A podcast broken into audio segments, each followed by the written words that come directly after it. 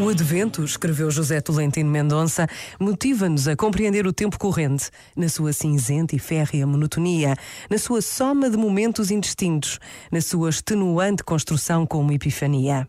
No seu anónimo e minúsculo formato, naquela que parece ser simplesmente a monocórdica escrita do cotidiano, emerge uma possibilidade radical de ruptura, o nascimento de Deus e o nosso.